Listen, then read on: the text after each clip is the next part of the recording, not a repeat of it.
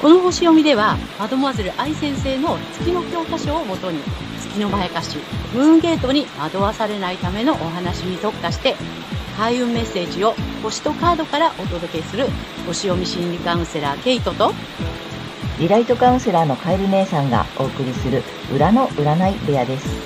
月星座の注意ポイントもお伝えしていますので、太陽星座と合わせてご覧ください。月星座がわからない方は、無料のホロスコープの作成サイトの URL を概要欄に貼っておきますので確認してください。月星座のムーンゲートについては、12星座別に詳しく解説している動画がございますので、ぜひそちらもご覧ください。ケイトとカエル姉さんの裏の占い部屋へようこそ。ようこそ皆様こんにちは。お元気ですか？はい、えー、今回は10月29日、お牛座の満月のね、星読みとカードリーディングをお送りいたします。えー、まずはね、ケイちゃんに星の動向をお願いいたします。はい。えー、今回の満月は、大牛座の5度、えー、7ハウスというところで起こる満月となります。えー、外交とか、え条約、紛争、ビジネス、合意、交渉、相手国などを表す7ハウスにあって、え新しい関係性、え人と人との橋渡し、新しい世界などがキーワード。そして、引き継いだ資産を使い切り、空っぽになって、もっと大きな鉱脈を探していく。まあ、イコール潜在的な資質の拡大という意味合いのある度数なので、え私たち国民の意識は、え大牛座に関連の深いお金のことや、あとはですね、外交とか紛争など、まあ、7ハウスのこの事象に対して、まあ、一旦空っぽになるような経験を経て、えー、潜在的な資質の拡大に向かうのかもしれません。えー、とはいえ、アセンダントは天秤座で、えー、上昇性、えー、は太陽、文字通りライジングさんですし、えー、社会のムードは比較的明るめではないかと思います。はい。個人的にはですね、この1ハウスにある上昇性の太陽と、えー、水星、火星が固まっていて、えー、サソリ座の要素を強力にしていますので、えー、自分自身を深掘りすることだったりとか、あとはですね、破壊と再生なんかっていうのもテーマになってくるかなというふうに思います。で、今回の満月は5月20日の大牛座新月の回収ポイントにもなります。え、5月、え、自分にとって必要なくなったものを見直して足元から変えることを促された結果として、それができていてもできていなくても一旦受け入れていくことになります。で、私たちは乙女座の季節で自己調整を図り、え、社会に対応しる個人性を完成させ、いよいよこうね、社会、社会的な人格っていうのを育てていくために、え、天秤座の季節にバランスをとって、えー、人と調和していくということをね、え促されて、そして、サソリ座の季節になり、まあ、特定の人との、えー、情感でね、深くつながっていくとか、欲しいものを欲しいと言っていくというフェーズに入りました。はい。で、前回の新月で心を充足させるとか、癒しの力を発揮することなどが促されて、今回はですね、えー、自分自身の領域にある太陽に大きな夢の中に逃げ場なしで飛び込むことで確実にものにすることなどを促されそうです。えー、大まかな流れはこんな感じです。はい、ありがとうございます。ありがとうございます。えー、星の動きから見た、まあ、社会情勢とね、あと個人的な、まあ、影響というかね、動きをね、えっ、ー、と、見ていただいたんだけれども、いよいよさそり座の季節ということでね。いや、なんか力強く動き出す感じだね。そうですね。いよいよね。ね。あの、本格的に、まあ、回収ポイントが入りながらね、本格的に動いていく、うん、まあ、社会を巻き込み、大きなものへと動いていくっていう感じなのかな。はい。はい。ぜひ、あの、参考にしてみてください。ということで、あの、前回から始まりました。はい。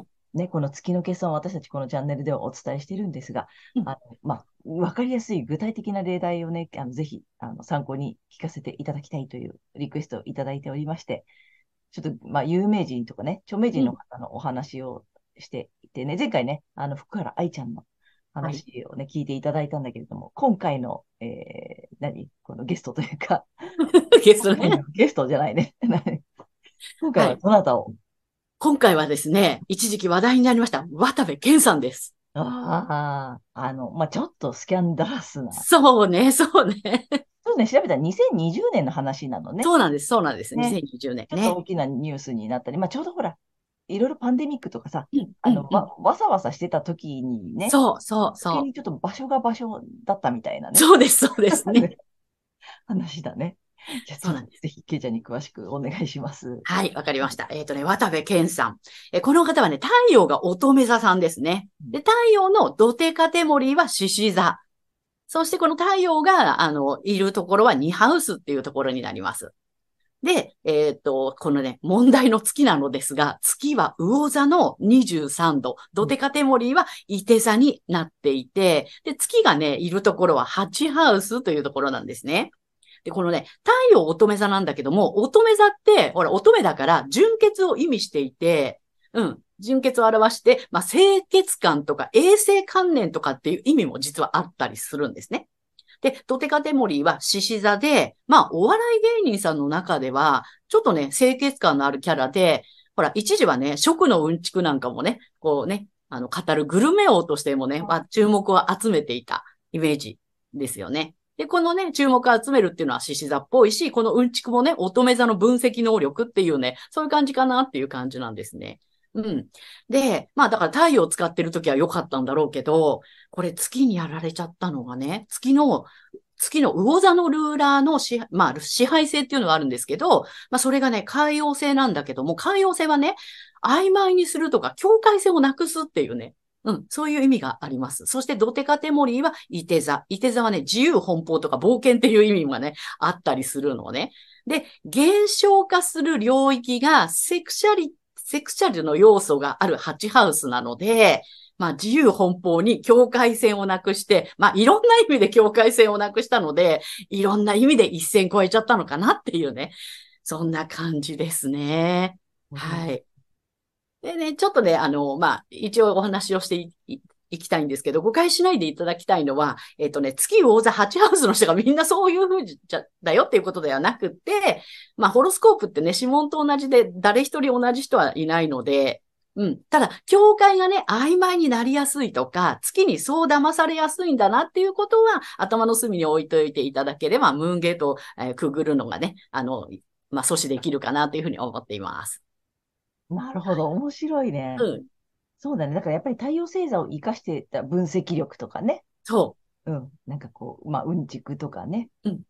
上手なんだよね、乙女座さんだからね。う。そうなんですよ。うん、なるほどね。で、月は、えっ、と、魚座さんの、うんまあ、場所だよね、ハチハウス。ハチハウス、ここはセクシャルな意味もあるのよね。なんだね、なるで、で、なんだっけ、曖昧な、境界線を曖昧にしてしまうという、はい。海洋性なんだ。そうなの。おー、面白いね。で、んいろんな、いろいろと自由になりすぎちゃったみたいな感じで。そうなのね。いろんな、あの、場所の境界線もね、あの、曖昧にしちゃったよね、みたいな。なるほど、なるほど。で、こう、関係性も自由奔放になっちゃったみたいなね。そうね。境界線なくしちゃってね、一線越えちゃったのね、みたいなね。面白いね。やっぱそういう意味で、だから月に、まあ、なんていうの、うんまやかされるとというかね、うん。そっちにこう偏りすぎると、ね。やっぱそういう、いろいろと失うよっていう、面白い例題だと思うんだよね。うん。これ、セクシャリティなとこだったっていうのがまた面白いね。そうなのよね。また反対、ド反対だからね、これねね。ハウス、8ハウスってまたね。うん。乙女魚も反対だから。うんうんうんうん。太陽で生きてたら、そのね、月のね、その、まやかしにも全然騙されずに、うん順調だったのになみたいな感じ。でも、ま、あの、まあ、その後のこともちょっとちらっと調べてみたら、まあ、なんていうの、元さやというか、うんうんうん。あのところね、あのね穏やかに、うんな生活に戻ったようなので、まあ、太陽を生かしてね、やっぱりそうですね生きていった方がいいよね。そうなのよ。なので、そう、月の要素をさ、知っておけばいいってことよね、最初から。そうです。うん。うんその自分の月星座のさ、えっと、ポイントと、あとその、まあ、ハウスとね、そうですね。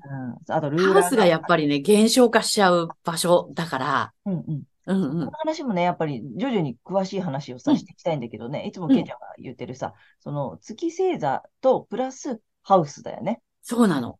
どこの場所にあるかで、そのハウスで、なんていうの、やらかす場所がわかるっていうかね。そうです、そうです。うん。でまあ、今回はだからセクシャリティの場所だったっていうところがやっぱりピタッとピタッと。はまってるっていうことだよね。うん。なので、ぜひぜひ皆さんもね、ご自身のハウスのね、あの、がどこにあるかっていうのもね、知っていただきたいなと。また、この話も、ハウスの話もしていきたいね。そうね、そうね。まあとても大事なので、うんはい。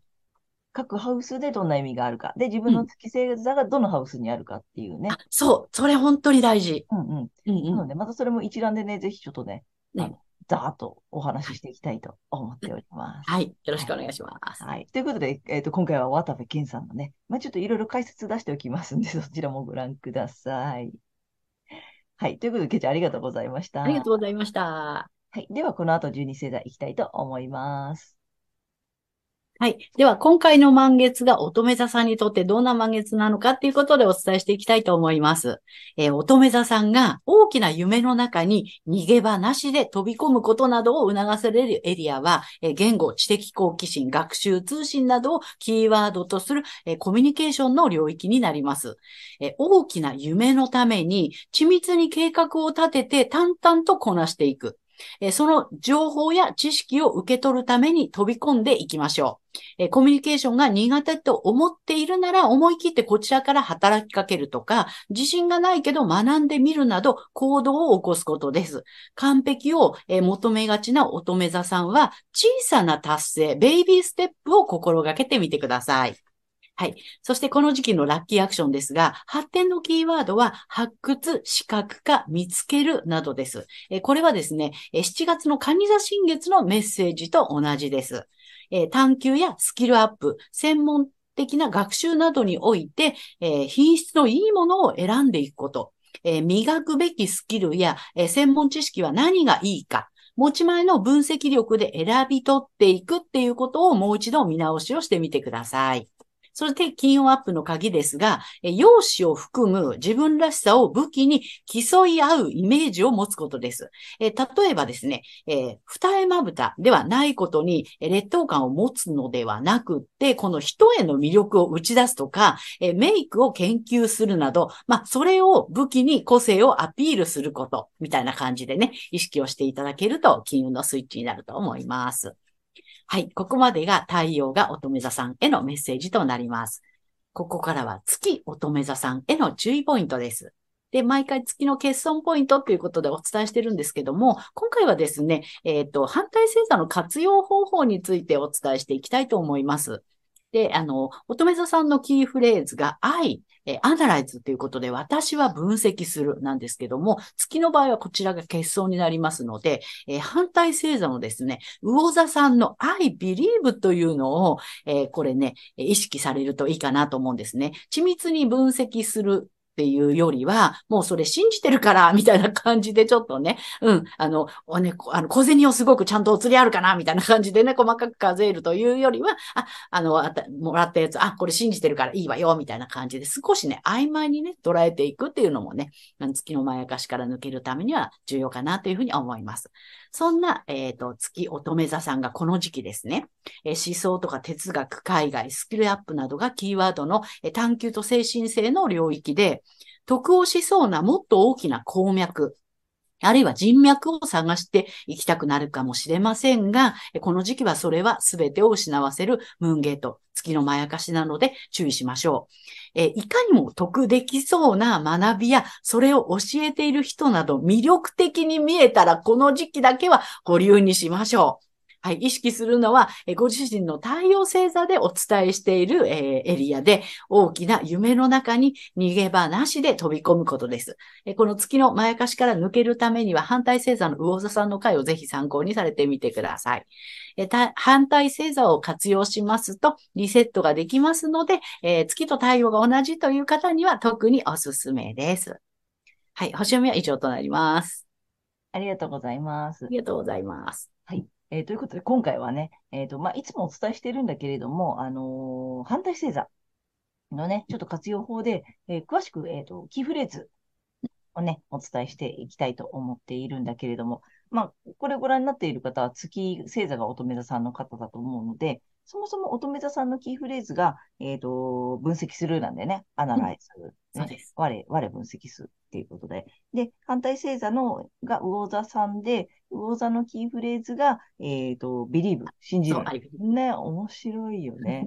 で、さっきのケイちゃんの例題も面白かったけどさ、だから、あれだよね。やっぱりさ、えっ、と、月星座が乙女さんだからさ、分析したくなっちゃうけど、本当はできてないっていうか苦手っていうかさ、うん。なんだよね。だけど、分析することがいいことで、なんだろう。結局、その、じゃあ分析って何って言ったらさ、そのさ、なんて根拠を示したいとかさ、うん。証拠が欲しいとかさ、証明したいとかさ、それがないとダメだって、えっ、と、ちょっと偏って信じてるとかっていうことだと思うんだよね。うん。で、それよりも、もう大丈夫だから、もう知って、例えばね、もう知ってるからとか、大丈夫だからっていう、信じるっていう気持ちをぜひ採用してほしいっていうう感じん。かな。ね。なね。ので、ちょっとぜひビリーブ、信じてる、もうすでに信じているんだ。できているんだとかね、分かっているんだとかさ、なんかそんなそっちを信じてほしい。なんか証明することとか分析して、なんだ、証拠をつかむこととか、しなんだろう、あからさまにすることとかさ、う。っていうんことよりも大事にしてほしいのが、まあ、ビリーブみたいな感じ。そうね。う。うんん。面白いよね。うで、ん。各星座お伝えしてるんだけど、あの、今、まあ、月星座乙女座さんが見ていただいてると思うんだけれども、ピンとこないっていう場合さ、どこでもいいので、ちょっと違う回の月星座のキーフレーズと、その反対星座がさ、これちょうど補うようにできてるのよね。そうなのね。うん。その月星座の賭けの部分を反対星座のキーフレーズ見てもらうと、ちゃんとさ、なんていうの、補うように、うまい感じにそれぞれなってるので、ぜぜひそっちを参考にしてみて、ご自身のところに戻ってきてもらって、あ、なるほど、こんな感じで信じるを採用すればいいのかなっていう、なんかそんな感覚をね、ね。掴んでいただけたらいいよね。ね。ううん、ん。と思います。ぜひぜひ、うん、面白いのでね。ありがとうございます。はい、ありがとうございます。ということで、ここからはカエル姉さんのカードリーディングならぬカードカウンセリングに行きたいと思います。お願いします。はい。ことで、太陽星座、えー乙女座さんに向けてね、えー今回もタロットカード2枚と、またラストにね、リアルで1枚引きます。まずちょっとタロットいっちゃいます。よいしょ。だだん。お、なかなか面白い。うん。うん。でね、1枚目こっちです。はい。うんで、また補足とアドバイスで2枚目引いてます。で、えっ、と、1枚目、えっ、と、ソードの8ですうん。あの、縛られてるやつね。で、そこうんはあの、折りじゃありませんよって。まあ、結局それってどういう意味って言ったらさ、やっぱ気持ちなんだよね。うん。うん。あの、縛られてるような気がするとか、自由がない気がするとか、うんうまくいってない気がするとか、孤独な気がするとかさ。うん。それってその、やっぱりその感情面の話をしているんだよね。うん。うん。で、囚われてるような気がしているけれども、それって抜け出せるよね。その目隠しも自分で取れるよね、みたいな。そういう意味なんだよね。うんで、まあ、聖地なので、待ってるのよ、助けをさ。うんで、あの、どっちにしても助けは来るんだけれども、今さ、そんな感じでな何かにちょっと囚われてるような気がしている。で、うん助けを待っている状態みたいなことを示してる、だと思うんだよね。で、あのーまあ、それぞれいろいろあるんだと思うんだけれどもさ、2枚目ね、これ、えっとね、カップのクイーンさん。うん。うん。で、これね、アフタービジョンタロットなの、今回。はいなので、えー通常のタロットカードの絵柄のその後を書いてあるうん絵なんだけれども、またね、面白いことに、これね、えっと、せい普通のタロットカードだと、えっとさ、このクイーンさん、カップを見つめてるんだよね、じーっと。で、これアフターで何してるかっていうと、そのね、カップのね、蓋をパカッと取ってんの。で、パカッと取った蓋の中からね、お魚出してんのよ。